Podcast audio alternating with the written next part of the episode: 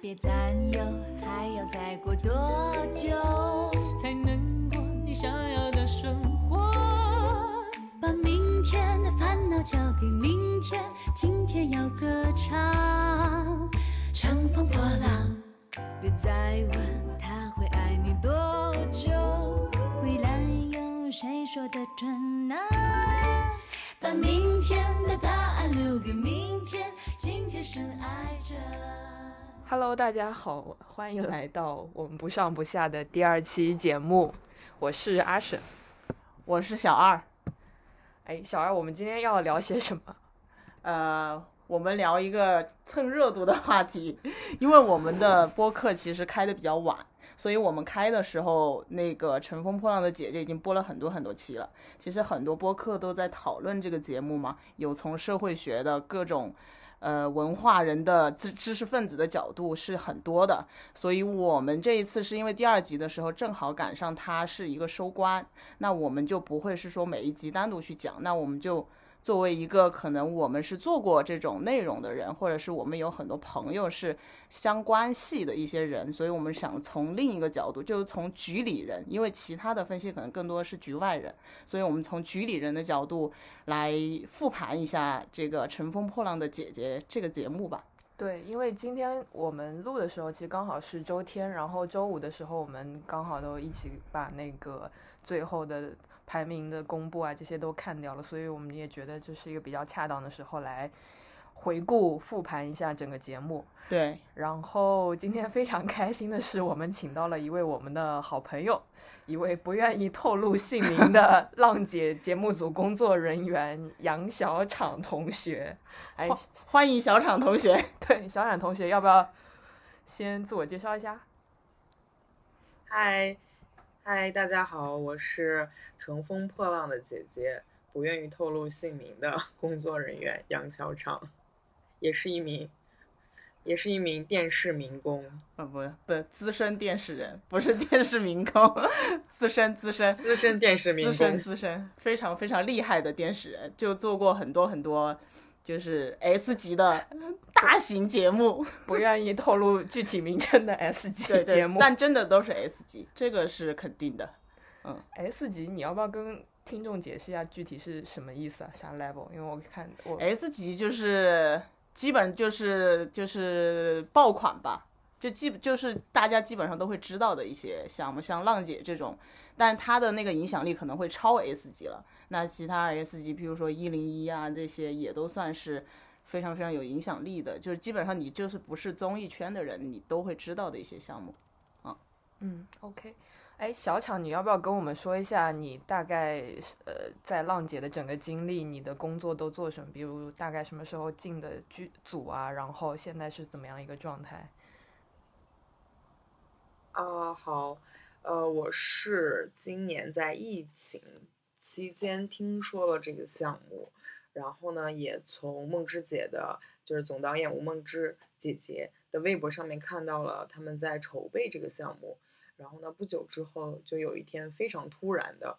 梦之姐给我发了信息，然后就说起了这个项目可能还需要一些呃更多的能够提供内容的编剧或者导演来加入，所以那个时间大概是在二月底前后，然后进入到了这个项目里面。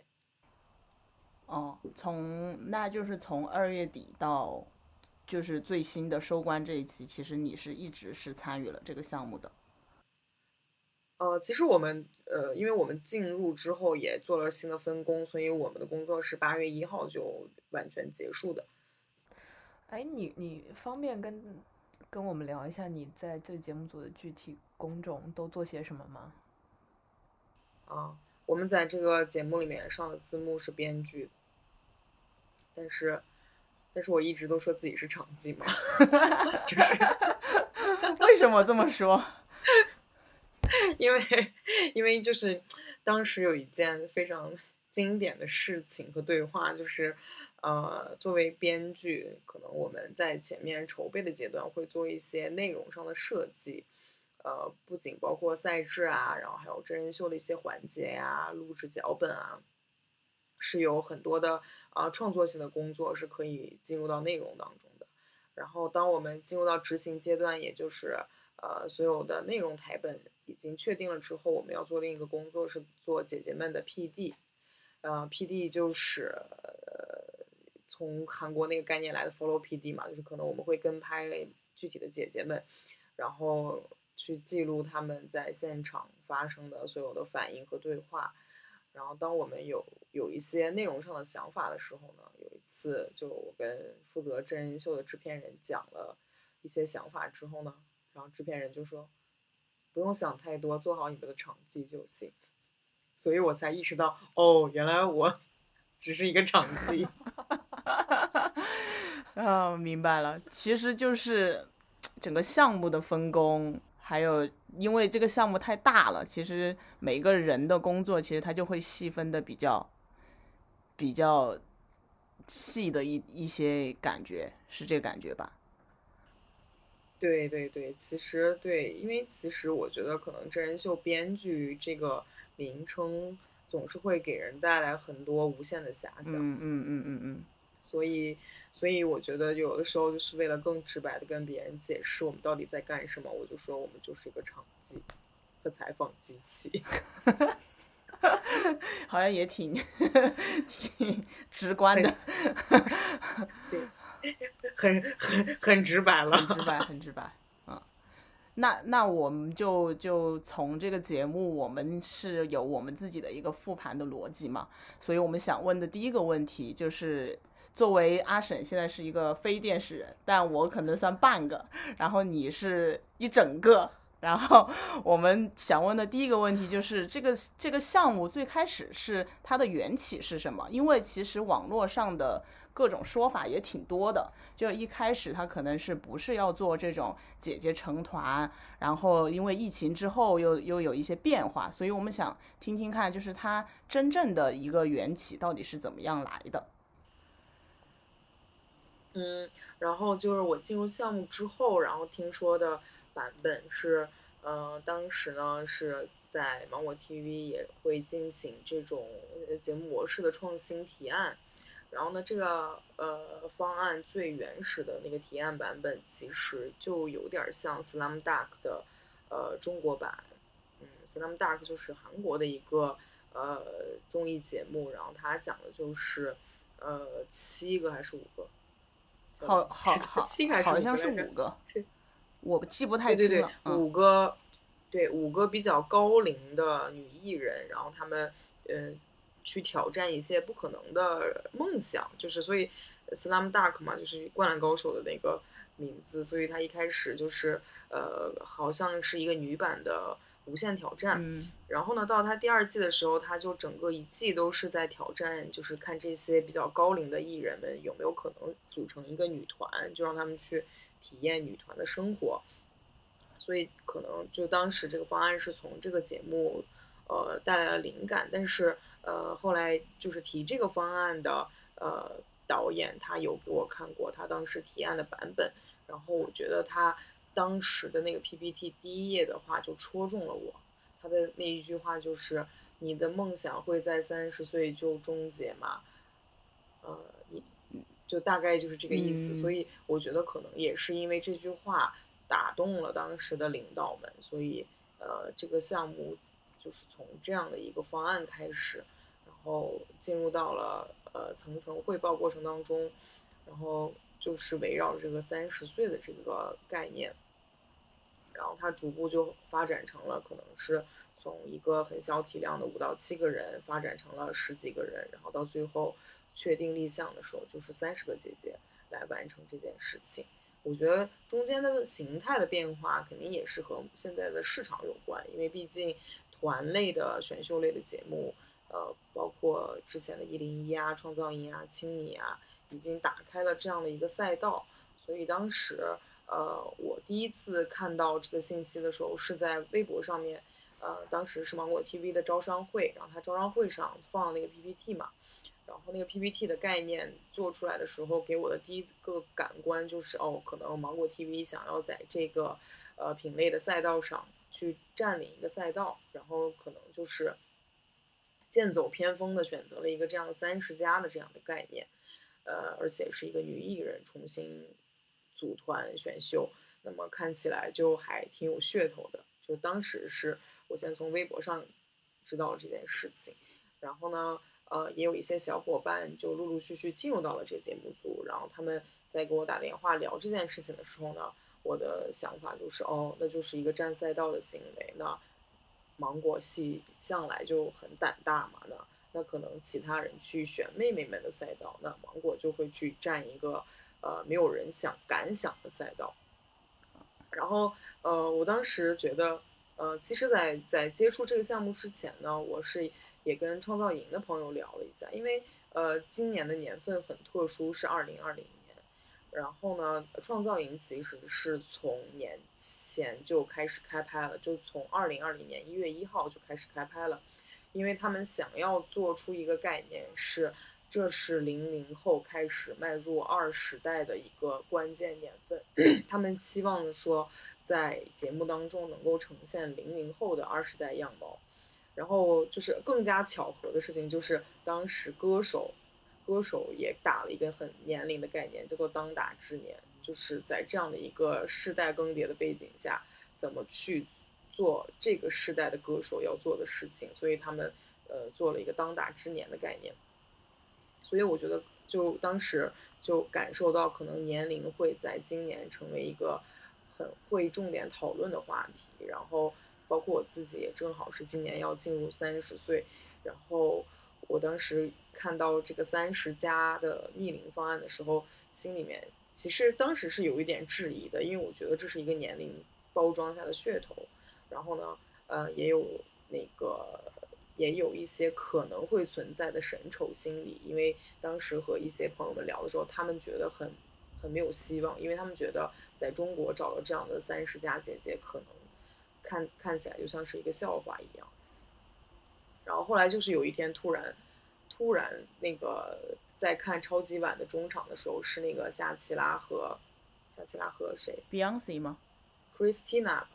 哦，Beyonce 还是 Chris 谁？反正就是两个两个两个姐姐。Christina，我记得是对对对，夏奇拉和 Christina 他们同台唱跳的时候，我就觉得，哎，就是他们在台上的那个魅力，是我觉得我感受不到他们三十加的年龄，或者说让我更感受到他们年龄带来的那个魅力。我觉得，哦。这也不是一件不可能的事情，或许他们想做的是一个真的有这种精神面貌的三十加女团。就我我也在跟他们讨论的过程当中，然后就慢慢就觉得，哦，这个选题可能会会突破一些我们的想象。所以当时梦之姐找我的时候，我也就一口就答应了，就觉得，嗯，那这个项目，呃，或许不会被看好，但是，呃，还是会有很多的想象。嗯，明白，大概就是这样的一个过程。哇哦，天哪！我我我觉得复杂的心理心理那个心路历程，没有，就是也也不是心路历程嘛，就很多信息当时就汇集在一起，然后我们就觉得哦，是蛮有意思的。对，我觉得很有意思的地方是，其实这个年龄焦虑在在东亚文化，在日本、韩国这些其实现在都有。然后你们其实还是最早从韩国的这些节目里被被被影。被影响到了，觉得还挺有意思的。是，不不不，你知道这个很很有意思的事情是，写这个方案的小孩，他今年只有二十几岁，二十四岁。就你说的那个导演吗？非常年轻的，对，一个导演。问他的性别。我就很奇怪，说她是个女生，对，是一个女生。嗯，然后然后我就还挺奇。挺好奇，他能在他二十四岁的年龄就对三十岁有这么样的敏感的感受。那他怎么说的？你有问过他吗？他当时就觉得他那一年，呃，因为他经过二十四岁、二十五岁的时候，他的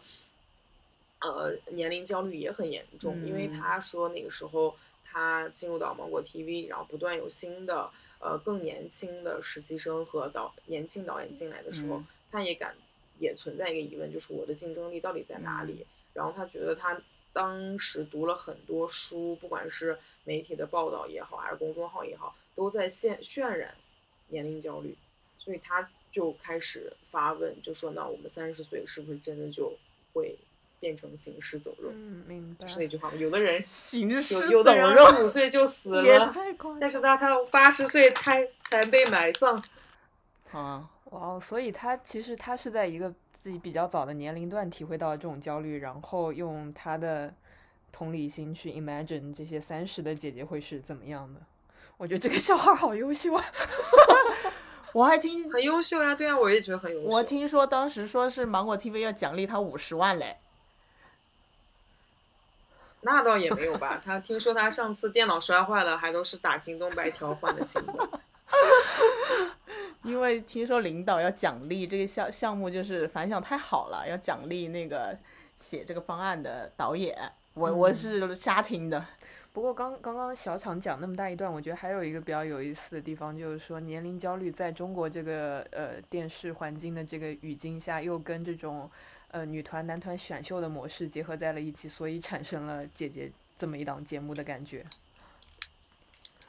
我觉得年龄焦虑其实真的是一个这两年非常常态的话题，因为就包括我也做过一个年龄焦虑的方案，然后那个时候其实我们聚焦的是二十五岁群体，然后后来就是去年腾讯也做了和新之相一起做了那个女人三十嘛，嗯就可能就是年龄焦虑不是在某一个时间节点才发生，它真的是一个社会渲染的情绪，然后每个年龄段都会存在。对，而且这种年龄焦虑好像更多的都是在女性身上。对，其实这跟我觉得跟我的工作反而倒也挺有关系的，因为就是我的工作其实就是帮各种品牌去想他们的东西要卖给谁，然后怎嗯么样可以把他们的东西更好的卖给有需求的消费者。所以为什么我我我我自己在想，为什么女性，尤其三十或者二十五这种年龄段的女性会被成为一个 target？其实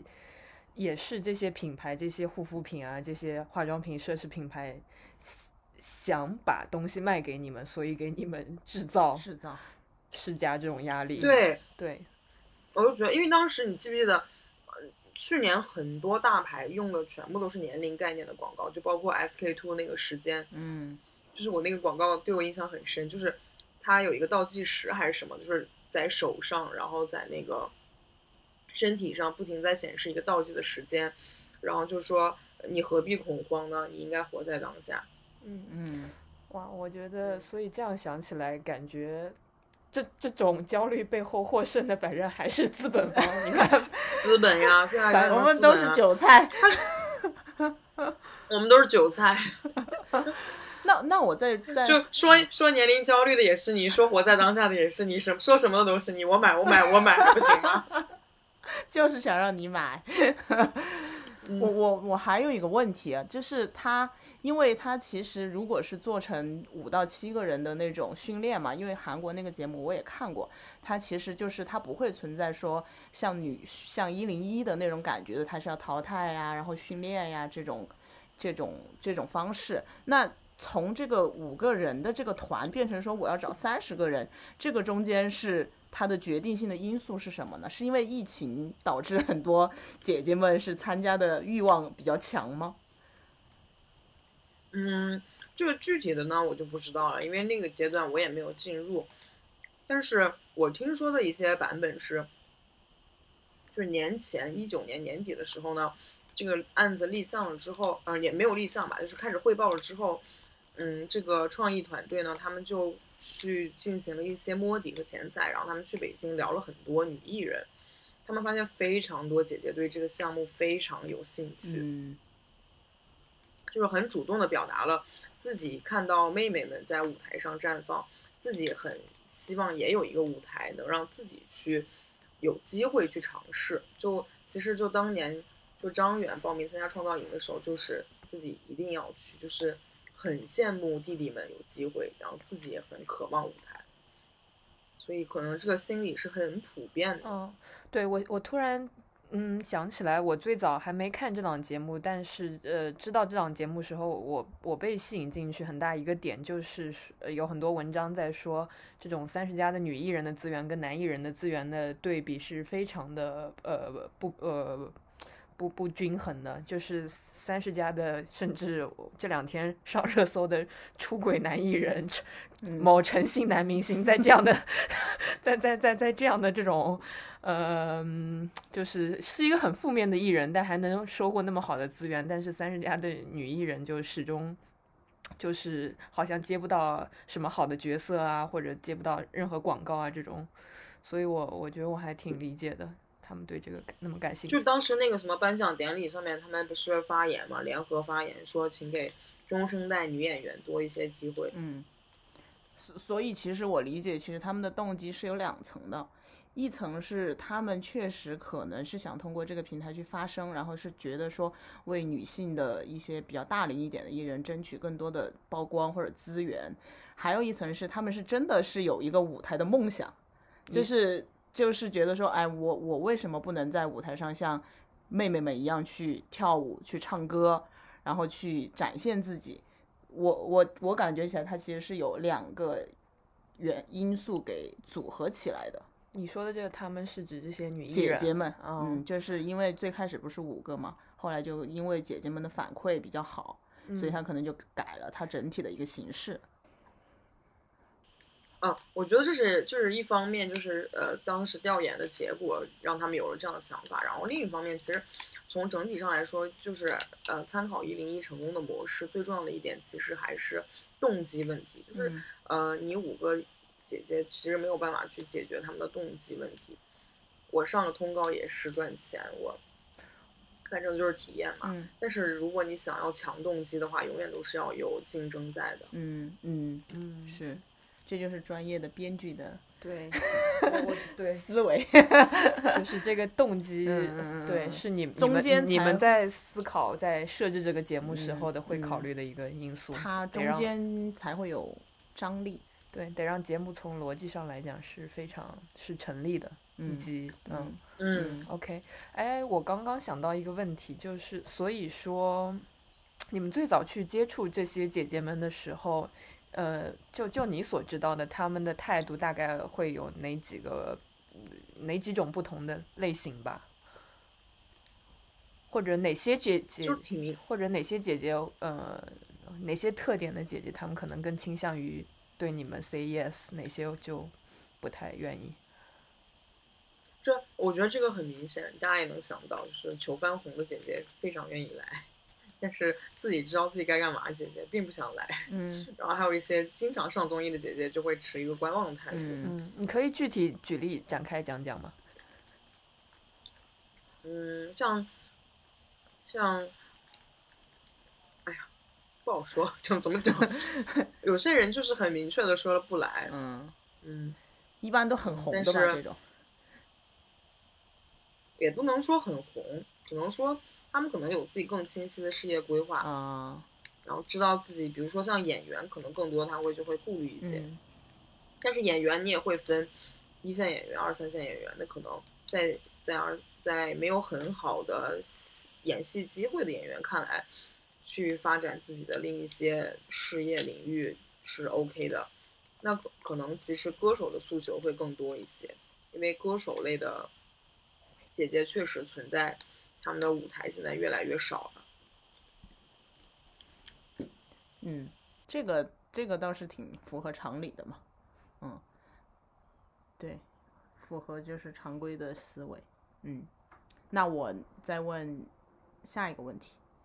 就是呃，就是当时姐姐选角的时候，因为其实我们自己想，还是有很多人是很适合参加这个项目的，但是他其实也没有出现。那当时你们选角的时候，有有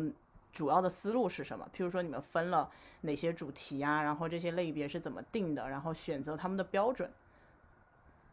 主要有哪些？哦，好多好多人，好好多人好像对这还蛮好奇，但其实一开始第一个标准就是三十岁以上。嗯，这个是这个肯定的，嗯嗯，然后第二标准就是能不能唱跳，就是基础的唱跳能力，其实是一个很硬性的标准。那不然怎么办呢？来了，那那 是朗诵吗？我问一个，张雨绮呢？就她，就我觉得她很可爱，我也很喜欢她，但是她她的唱跳能力其实。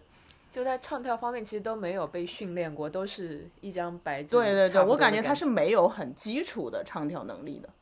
对，特别是他的初舞台这。就是，这就是他与众不同的地方，因为他真的想要唱跳，就是他的内心动力是最强大的。哦，哦，所以这这样的姐姐也被选进来了，就是她她可能没有基础对，她是但是她 motivation 足够强，所以你们会对，哦，所以你们会觉得她可能因为有很强的驱动力，在节目中也会有很多戏剧性或者一些张力。嗯，OK，对，是呀，嗯，就是就是打怪升级的时候的小白嘛，就是你在一个初始的结构里面，你肯定是有大神在，然后有中段选手在，肯定也有小白在嘛。OK，那除了三十，然后有基础唱跳能力，下一步你们一些选择的标准或者进更细一点的标准是怎么样的？呃，然后呢，其实说到这一方面，我觉得还有一点，其实，嗯，就涉及到我们的工作了，嗯就是叫做故事性。嗯嗯就是我们会去考察这个人物他曾经经历过哪一些呃事情，然后有可能在这个里面产生的故事，嗯，话题呀、或者是他身上他的身份所代表的意义，嗯，嗯，我可以这样简单的讲，对。哦，我有有具体的例子吗？让我们感受一下，就哪种故事性你们是会比较喜欢的，哪种故事性你们可能觉得没多大意思，不太会被入选。嗯嗯，我想想啊，怎么怎么去讲呢？嗯，这样讲吧，就是其实呃，当时很多人看到这个节目方案的时候，很多人会觉得说啊，那会不会就是把很多超女啊、快女啊就拿出来来那个炒冷饭，炒呃炒冷饭嘛？那可因为又毕竟是一个芒果系的，呢呃我们在这一方面的选，在这一个范围内的选择就会非常的谨慎，因为嗯很多超女、快女她们在经历过他们那个比赛之后，其实走了很多相似的人生路线。嗯。嗯。那么在他们相似的人生路线当中，有谁是随波逐流了，有谁是放弃了，然后有谁是走过非常高的风口浪尖，然后有谁是找到了自己新的立足点的，就那我们可能就会在这些平行的人物当中去找到，呃，他的人物亮点更突出的，嗯嗯更具有代表性的，更能够去和更多的社会大众产生共情的、产生连接话题的姐姐哦，去进行一个这样的选择，明白。那其实这次姐姐里差异化。对，这次姐姐里有我我没记错的话，有三个是这种超女吧，许飞、李斯丹妮和张含韵。还有郁可哦唯，郁可唯那那所以，如果张含、张含韵是，我觉得她是经历过风口浪尖，然后后来就暗淡了。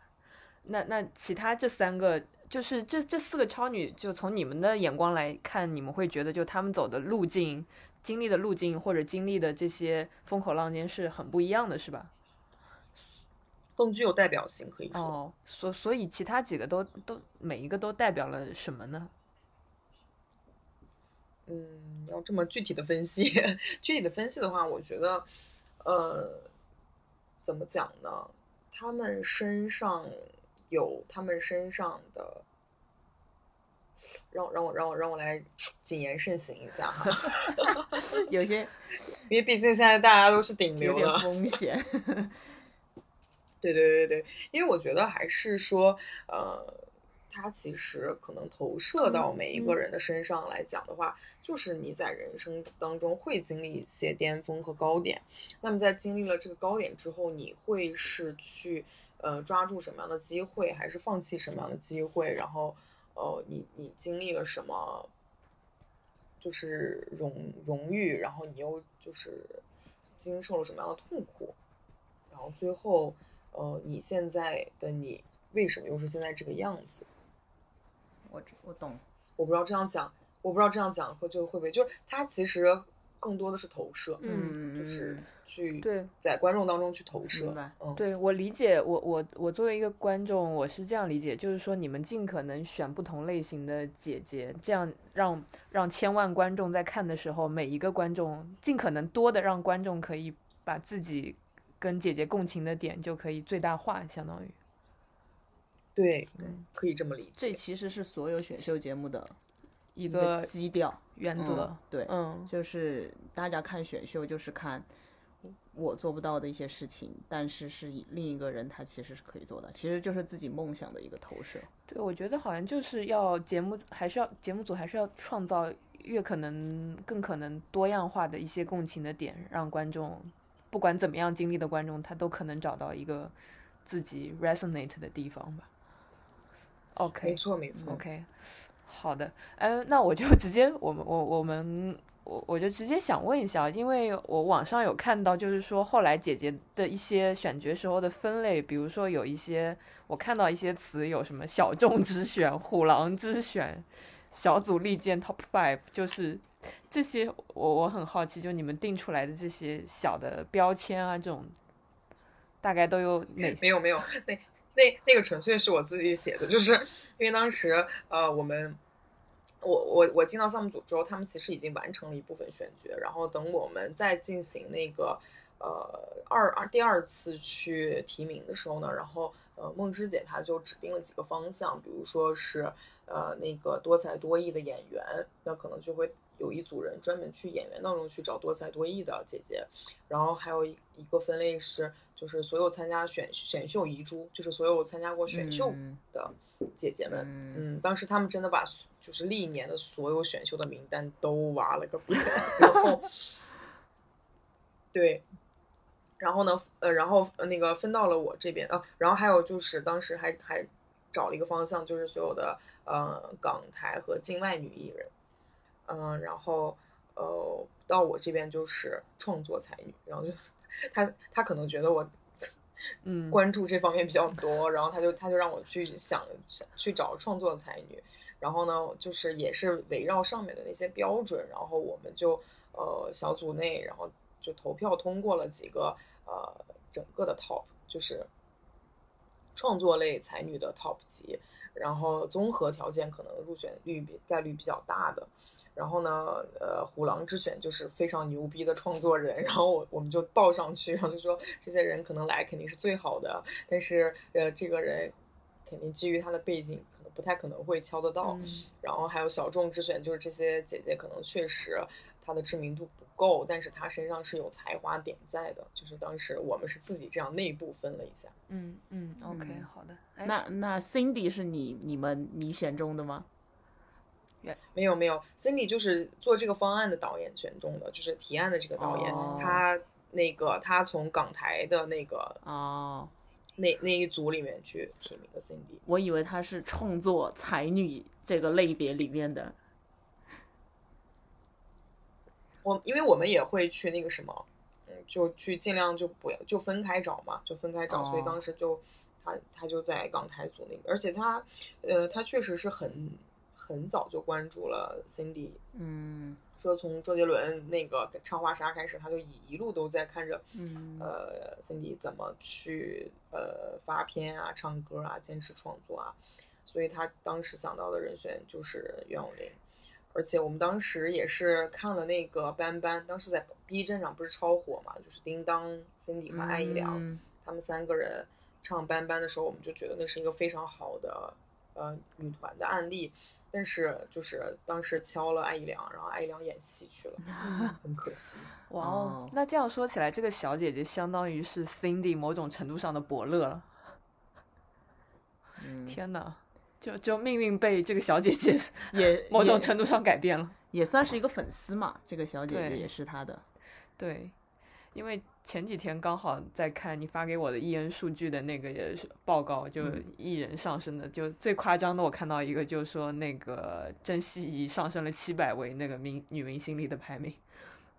袁咏袁咏琳也对升了很多。对，所以嗯对，哇哦，那你的创作才女才女当中有谁吗？进去了朱俊熙啊，哦，原来是这样，他确实还挺小众的哈。就嗯就他之前很小众啊没，什我么觉得他到现在都对，嗯都没有完全出圈。但我在之前一档节目，我我其实知道他，因为我以前看极客电影。啊，极客电音，哦，对，他是选手吗？极客电音，他当时有一个跟一个男选手是一个组合，哦他是十强呢，哦，我只记得那个村长，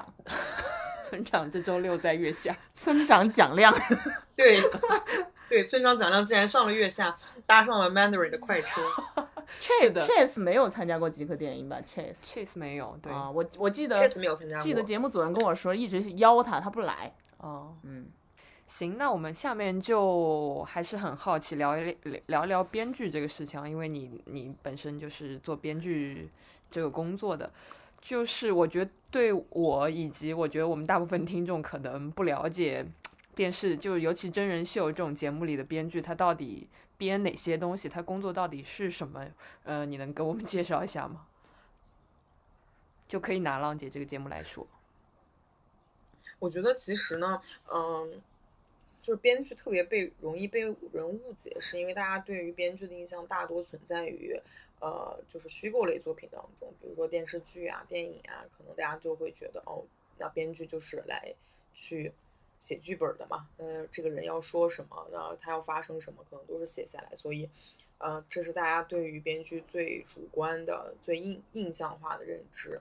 呃，但是真人秀的综艺节目的编剧这个概念，其实也是，呃，从从什么时候来的？从歌手开始吧，在中国可能被认知的，因为，呃，这也是韩国的工作模式嘛，因为韩国它的 PD 是 PD，然后作家是作家，就是他会把内容和执行方面的东西拆开来。呃，再形象一点说，其实就是文字思维和视觉思维会拆开来。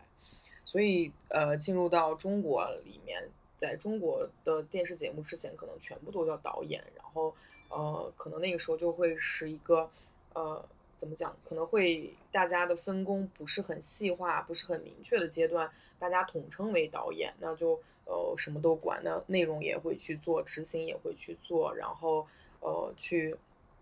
画面的内容也要兼顾，然后故事线的内容也要兼顾。所以那个时候就都叫做导演，然后慢慢的，呃，从歌手开始做的时候，就开始引入了编剧的这个称谓，呃，然后就开始去做一些，嗯，人人物上面的去分析啊，然后去做，呃，人物的故事线的梳理啊，然后包括人物的采访啊，怎么去体现这个人物，所以，呃，才把编剧和导演开始慢慢进行了一个，呃，分化。然后当时其实有一篇呃南方人物周刊做的呃报道，很非常非常已经非常详细的解构了当时歌手的编剧逻辑。那篇报道是呃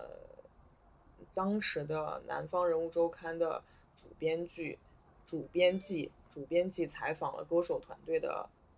非常多重要核心的编剧，然后去完整的去阐述了歌手里面的编剧是做什么样的工作，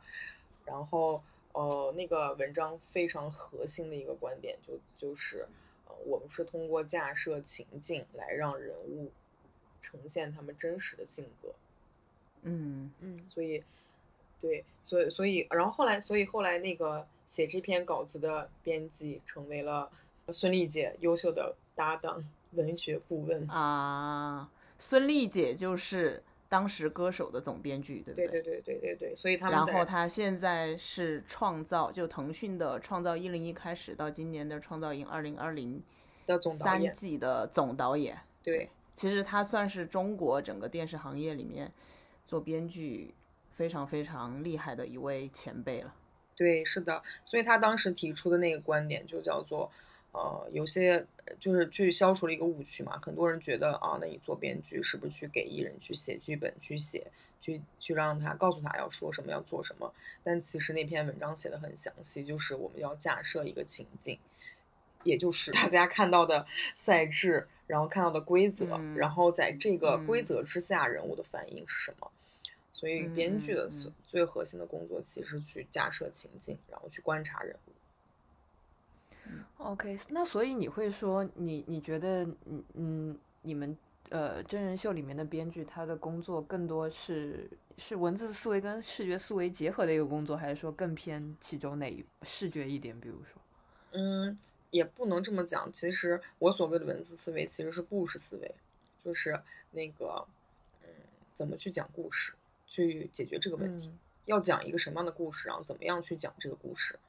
它其实是一个呃，它看起来是一个文字工作，但它其实是一个叙事学的能力。然后呢，嗯对，但是它可能就是嗯，从事编剧工作比较多的话，可能会在视觉语言上稍微有一些薄弱，所以就需要 P.D. 啊、导演啊、执行导演去一起配合完成，怎么视觉化呈现。哦，OK，但嗯，编剧的那个叙事学的能力，他他在做叙事学的时候，他需要考虑一些视觉的东西吗？就比如说在什么场景里，然后希望这场景是长什么样的这种。要有的，要有的都都有都有，就因为这些其实都是你的故事元素。嗯，OK，那所以明白，等于说叙事的能力跟视视觉这两方面都要兼具。对，是是要有间距，但是也会有导演去来帮我们去完成，就是互嗯。互补嘛，大家互补。嗯，OK，那那如果就具体浪姐这个节目来讲，嗯，我们可以大概说一下哪些东西是编剧去构思出来的，就比如什么公寓啊这些，或者嗯，我对。我相信还有很多，对，它其实就像是你去拍一个电影一样，就是，呃，可能拍拍通过一个电影去讲一个故事，那么呃，这个故事它发生的场景有哪几个重要的场景？那比如说对于浪姐来讲，就比如说宿舍是一个场景，训练营是一个场景，舞台是一个场景。那么这故事嗯会发生在三个场景之内，然后到底会讲一个什么样的故事呢？那就是三十个姐姐去去挑战挑战不同的舞台任务，然后竞争最后的七个成团名额。那么这是一个大的主线。那么在这个大的主线上，要怎么从三十个进入到七个呢？那就是赛制的规则是怎么去做的。那么在大的赛制下面，呃，就是淘汰逻辑，呃之后下面的每一次，那、任务又是怎么发布的？然后任务又是怎么完成的？然后任务又是怎么去进行呃舞台上的竞争的？然后竞争的点是什么？然后他们为什么会被淘汰？就是类似于这样的，就一步一步的把这个故事的从从粗到细，一步一步的把它想清楚，想清楚之后，然后变成了节目内的规则和赛制。那所以在这个节嗯目开正式开拍之前，这个所有的编剧工作是已经完成了的吗？还是说？呃，是同步完成的。就我们现我就像大家看到的，我们一共有五次公演嘛，那我们就是每一次公演都叫做一个赛段，然后我们在开录的时候，差不多是完成了两两个赛段的策划，然后在呃开始录制了之后，又跟着录制的实际情况，对后面的赛段内容进行了一些调整，所以就基本上都是嗯。同时完成的，同同步，嗯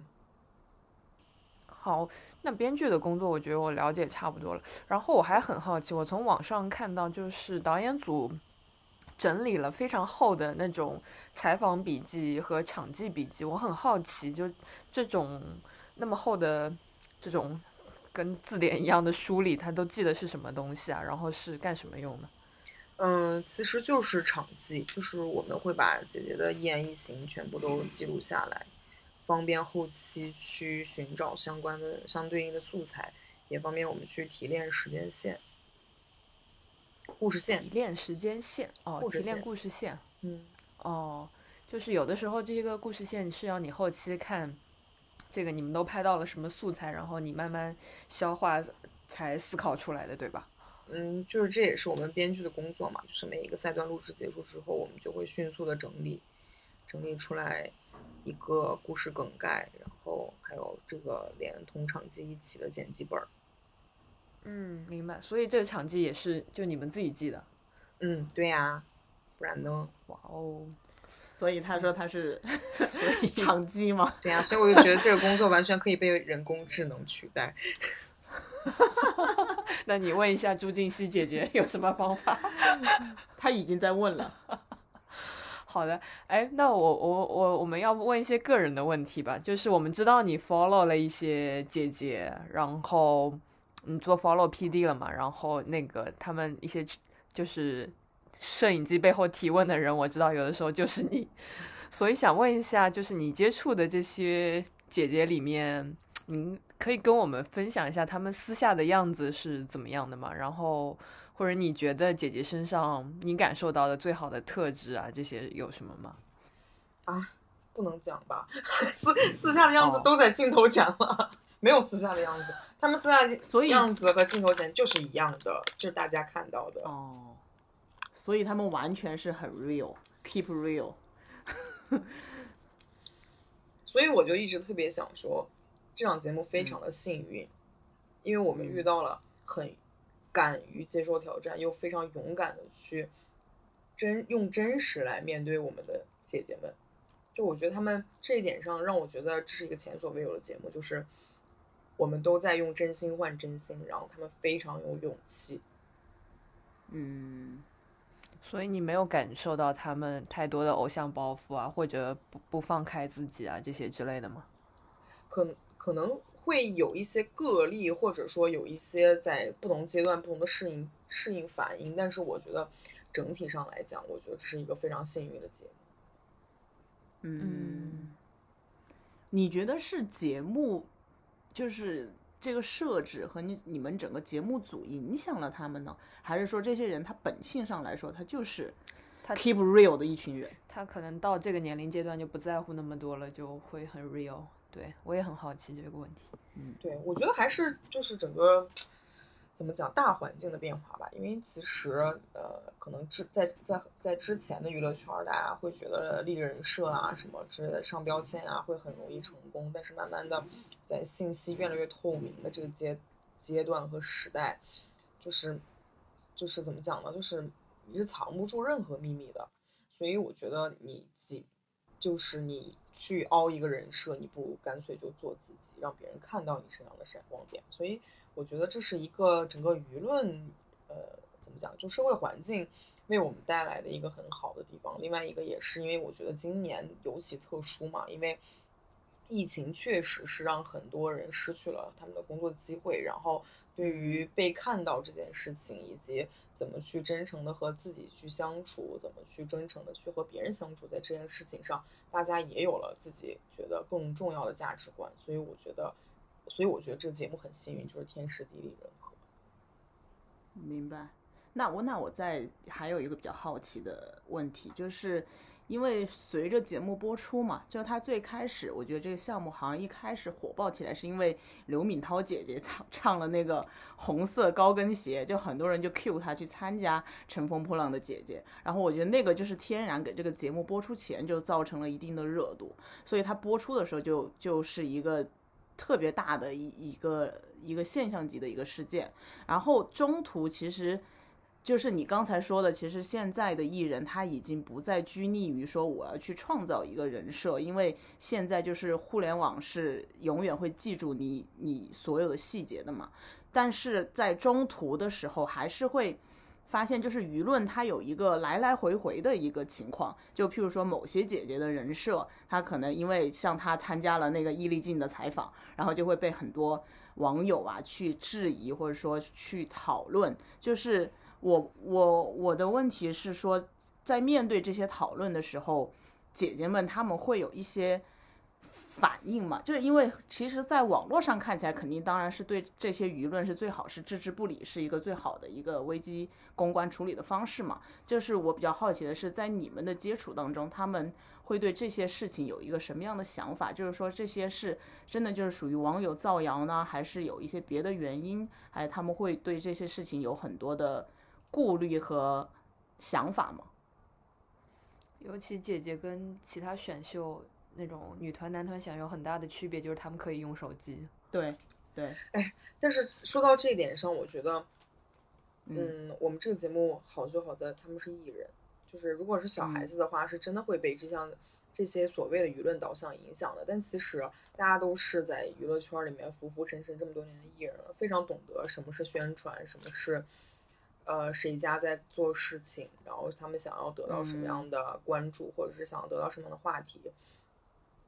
就是姐姐们其实非常非常淡定，就是因为就这就是一个事实，因为越来越多的人能清楚的知道，可能真实的事件只是一亿，媒体就会把它渲染成一百，然后到粉丝眼里就会成为一万。嗯嗯，所以我觉得这件事情会对，就是姐姐们是很清醒的。嗯嗯，所以就算节目播出后，就是因为在录制的后期，可能节目也播出了嘛，就这些东西其实对他们来说是不会有影响的。也不是说不会有影响，只不过是首先嗯第一个，他们不会像小弟弟小妹妹那样被击垮，然后但另外一个呢，其实也是说到真人秀这件事情，就是我觉得真人秀好就好在，就我很羡慕能参加真人秀的人，因为很多人你在真实的生活中你没有办法客观的看待自己，你也不可能身边有人会跟你说你很多的问题，但是真人秀就会让你去有一个不同的视角去看待自己。你会才你才会意识到你自己的言行会有什么不妥的地方，会对别人造成什么样的伤害或者是影响。那可能之前的所有真人秀只是存在于节目正片之内，但是到了我们现在，就是大家都可以讨论了，然后所有素材放出去，大家都可以去研究滑雪、研究解决的时候，你那个舆论的讨论反而也会让你产生一个思考，就说那我这个行为是我自身的问题，还是剪辑的问题，还是说这是什么样的问题？我觉得就是这样的，其实是一个很良性的循环，因为大家都都不是说人无完人嘛，那大家肯定都会想说，我有什么问题你给我讲，我才会成为更好的人。我觉得，因为艺人之前身边有太多人爱爱爱那个拍马屁，爱捧臭脚。就可能就是会会让人陷入到自己的那个那叫什么，你那个什么信息茧房之内。但是我觉得就是真人秀这件事情对他们好就好在他们会知道自己的缺陷在哪里，他们才有机会成为更好的自己。嗯，哇哦，成熟艺人的，这这才是成熟姐姐的魅力，就是其实她是通过整个节目和舆论去审视自己。从你的角度来看的话，他们其实更多的是审视自己的言行也好，或者是一些以前自己不知道的一些事情。其实这是一个非常正面的一个输出嘛，对他们来说。那那他们当然也知道哪些舆论是是故意的，哪些是真真假假，他们自己也很清楚。嗯，哎，我还对有很好奇一个事情啊，就是呃，我发现就是大家在看浪姐最前面几期的时候，就热情都非常大，然后到了一定时期，大家就可能中下层的时候，在这个节目，大家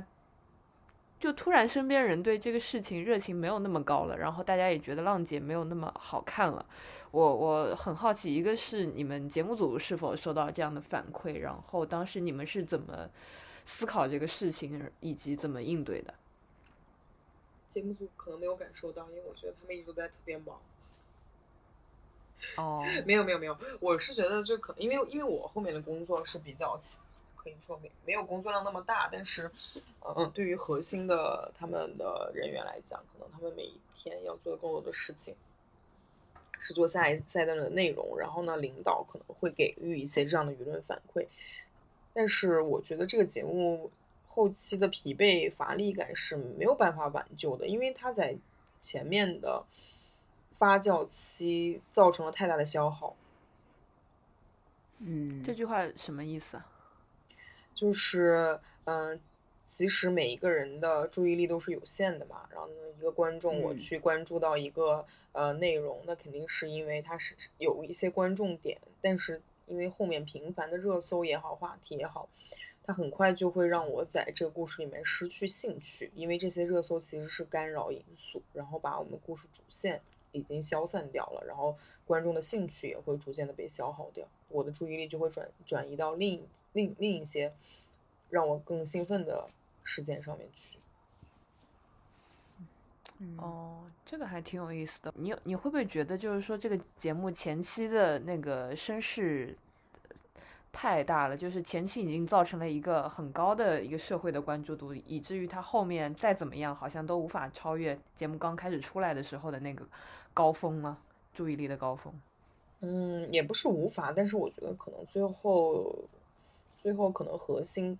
核心采取的策略是求稳。嗯嗯，哎，所以浪姐的这些热搜是不是节目组买的？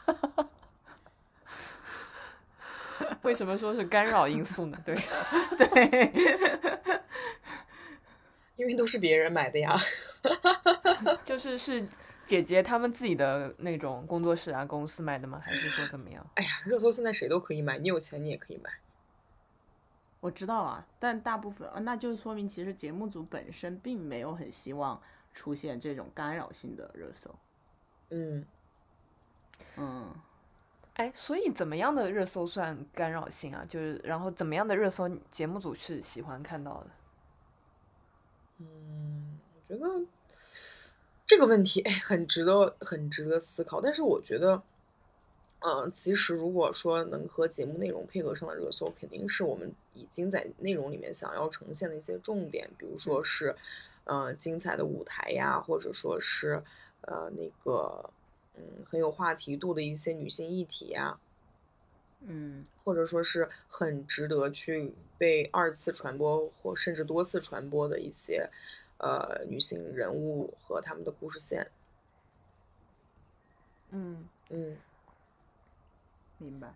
但是最后很快大家就会把，但是呃节目中断的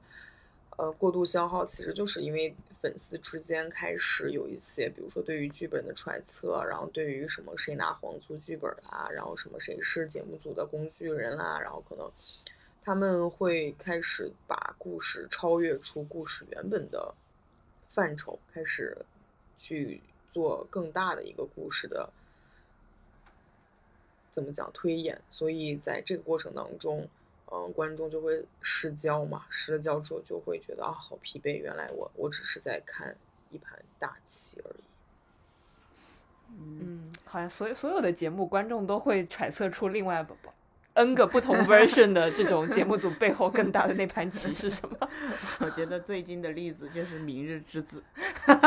但我们不用聊它。就是一档音乐节目变成了磕 CP 的节目吗？不是除了磕 CP 之外，还有各种，就是就是他的那种热搜，其实盖过了他的节目内容。嗯对，就是不是节目组想要通过节目的内容传递出来的一些信息嘛，更多的是譬如说某些姐姐的人设呀，就她的人设的一些转变，或者是她怎么造自己的人设了这种东西。但是没办法，这种东西天然就是最吸引眼球的。对你，你你刚刚说的很有意思啊，我感觉是不是这两年这种呃热搜版本的这种综艺节目的剧情，甚至盖过了它本身的的节真实的，剧情，是的，因为太多人嗯，对太多人现在在微博上面追剧，对，这个我，这个我还有一个就是说，其实现在热搜这个事情呢，不仅影响综艺，就比如说你看《三十而已》，你也就看热搜上面打小三那一个片段，然后或者是你就是看绿茶婊，就是它就是一个一个单点的一个东西，它没有前因后果，然后不能让你完全的去理解这个人物，就会导致大家的价值观判断非常的单一和片面。但这种东西就是，你看现在我们也不会去完整的说去看把一个剧完整的去吸收看完，那你都是从微博上的热搜去接受这样的信息，这其实是对，我觉得对很多内容产品来说都是一个非常大的伤害。但是你，但是作为一个项目组来说，他又不得不利用这种形式对，去做到最大化的传播。嗯嗯感觉也是一个双刃剑啊。所以这真的就是一种反噬嘛，就是它你用好了就是用好了，用不好它就会对你形成一个反噬。嗯，嗯，是。天呐，我觉得我五年前刚入这行的时候，怎么都想不到会有 会有这样一天。是的，是的，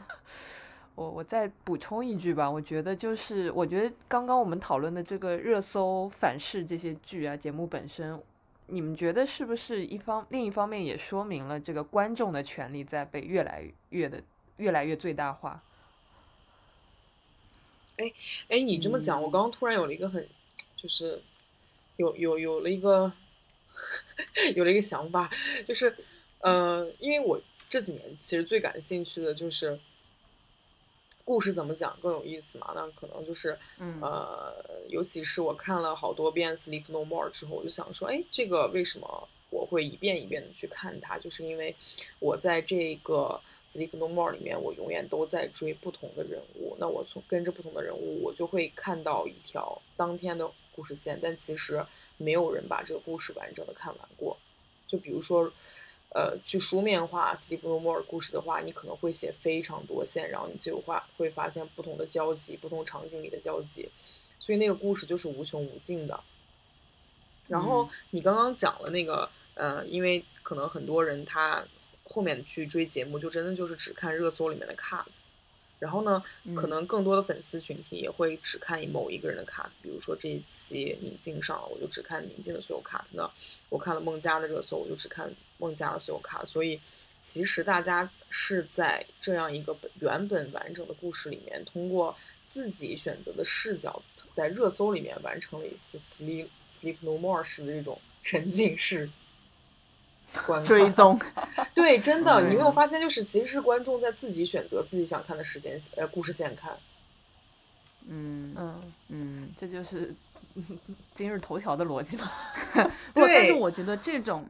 这种它还不是说是你你你说的 sleep no more 那种，是因为你关注这一条线吧，你还会把这条线关注完，就它嗯还是有一个完整性的。但是我觉得热搜上这种东西更多的是，特别是对路人来说，它其实更多的是一点就一个点，它是点状的，就不是你你讲的那种。其实你讲的那种线状的，它其实还稍微好一点，我觉得，嗯对，但是我觉得很很很，我我很我很我觉得这件事情很有意思的一件事情是真的，这个故事，呃，可能每一个星期只有两个小时，或者是三呃加上加更，可能加起来一共有三三个小时左右的素材，但是、呃，从我后面的观感上来看，已经是呃可能是头部那种那头部的观众，或者说是呃饭圈儿，或者说是粉丝群体，他们可能就已经开始在看只看自己的故事线了。嗯，是的，这个是的，就是这是一部分比较核心的观众嘛，嗯，对嗯。所以对于更多的大众来看，他看的确实真的就只有 cut，然后他们通过这些就是一个一个的拼凑起来了，拼凑起来了这个节目到底是什么样的节目。对，对，是的，嗯，这对于我们节节目创作来说，真的是一个很大的启发。哎，哎，你说什么人什么人还是真的完整的在看这个节目？我呀，我每一集都有完整的看，而且我还看加更版，就是那个 周一更新的各种寝室里面的事情，我觉得看我觉得我们聊的差不多了，这嗯个这超开心，我觉得这期 对对聊出很多我们自己都没有预期的一些东西来。没事儿，以后以后杨老师还会参加别的 S 级节目的，我们再把别的 S 级节目都聊一遍。